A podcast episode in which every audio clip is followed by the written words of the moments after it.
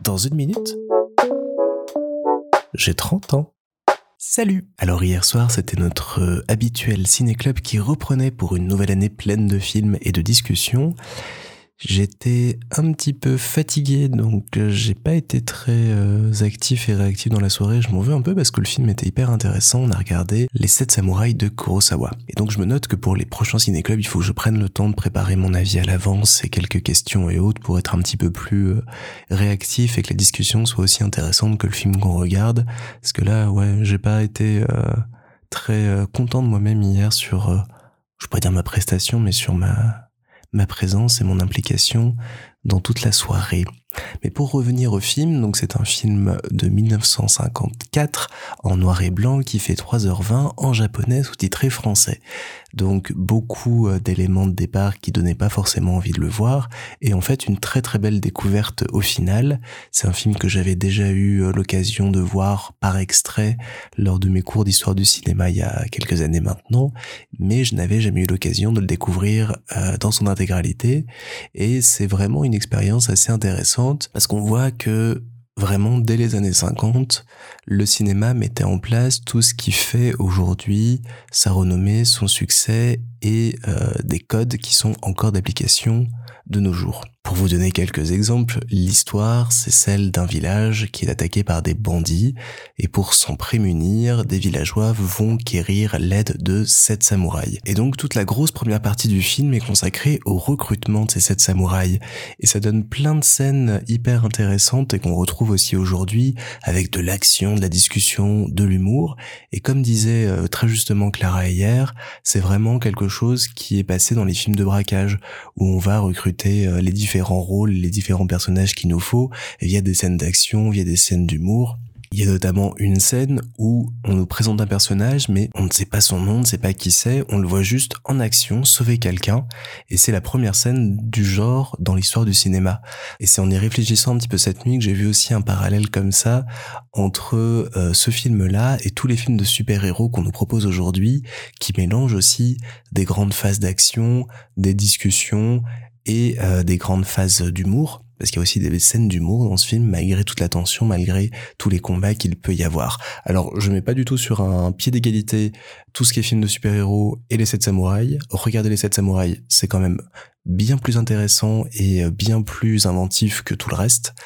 Mais on voit bien que ce qu'a pu proposer les sept samouraïs, ça a encore un écho aujourd'hui. Donc plein de petits jalons qui ont été marqués grâce à ce film. Et même si sur 3h20, le rythme est parfois un peu compliqué à appréhender avec notre regard d'aujourd'hui, c'est pour moi euh, une œuvre que je suis ravi d'avoir vue pour tout ce qu'elle a amené ensuite et toute la réflexion qu'elle porte en elle. Parce qu'au-delà du regard purement historique et de cette histoire de samouraï qui défendent un village, il y a une vraie portée sociale qu'on retrouve dans beaucoup de films de Kurosawa.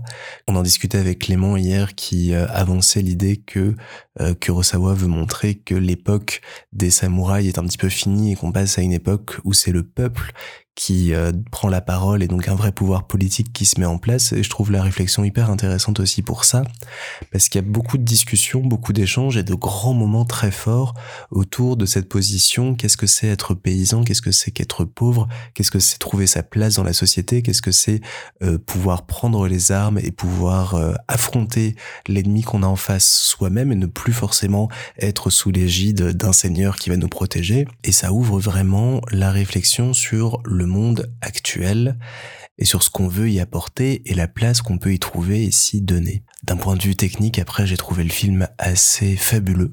Il y a des scènes, je n'ai même pas encore compris comment à l'époque ils avaient pu les réaliser avec euh, un magnifique village reconstitué, de la pluie pendant des heures et des heures, des combats. Ça a dû demander une montagne de moyens et d'investissements pour pouvoir réaliser tout ça.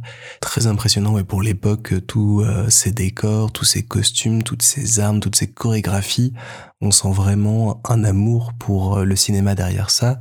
Les acteurs sont assez fabuleux, sont très justes, même si euh, on sent l'influence du théâtre dans beaucoup de postures, d'attitudes ou de réactions On est euh, dans un cinéma qui est euh, maîtrisé mais qui se veut ouvert et libre dans le sens où on sent qu'à certains moments c'est de l'improvisation qu'ils ont gardé dans le montage final et ça ajoute d'autant plus de réalisme et de beauté à l'ensemble. Alors on pourrait argumenter comme on l'a fait hier qu'il y a différents arcs de personnages qui sont pas forcément très bien traités, il y a des personnages qu'on confond au bout d'un moment, il y a aussi la barrière de la langue qui fait qu'on n'a pas certaines subtilités dans les dialogues, dans les bons mots qui sont échangés, mais dans l'ensemble, ça reste un film qui est très joliment construit, qui prend son temps, et ça j'ai beaucoup aimé, qui euh, vraiment prend les trois heures qu'il lui faut pour raconter son histoire. Il n'y a pas de furiture, il n'y a pas de choses superflues, tout, tout a vraiment, chaque petit élément de l'histoire a son intérêt, prend peut-être un petit peu trop de temps avec notre regard d'aujourd'hui,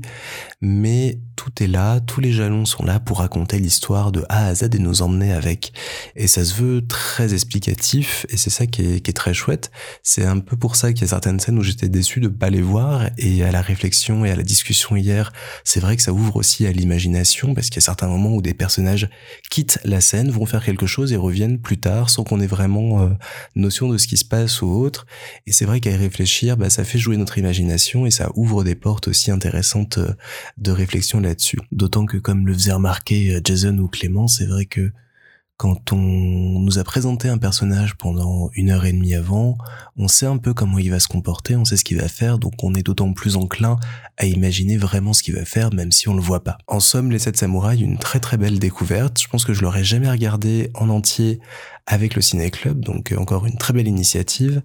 J'aime vraiment ce format parce que la discussion qui est derrière est hyper enrichissante, hyper variée et offre euh, à la fois des réflexions et des axes de compréhension nouveaux sur le film. Il y avait une scène que j'avais compris d'une manière un petit peu bancale et en en discutant notamment avec euh, Mel et Clara hier, bah, j'ai eu tout un nouveau regard, toute une nouvelle proposition et j'ai trouvé ça hyper enrichissant, hyper chouette. Donc euh, ouais, le ciné club, vraiment, si vous pouvez en faire, faites-en, c'est c'est top.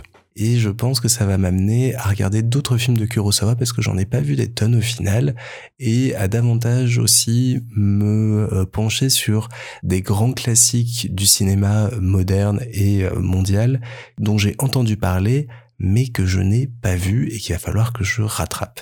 La liste est un petit peu longue pour que je la fasse aujourd'hui, mais je pense que je vais commencer à faire ça euh, tranquillement le matin euh, en 2023.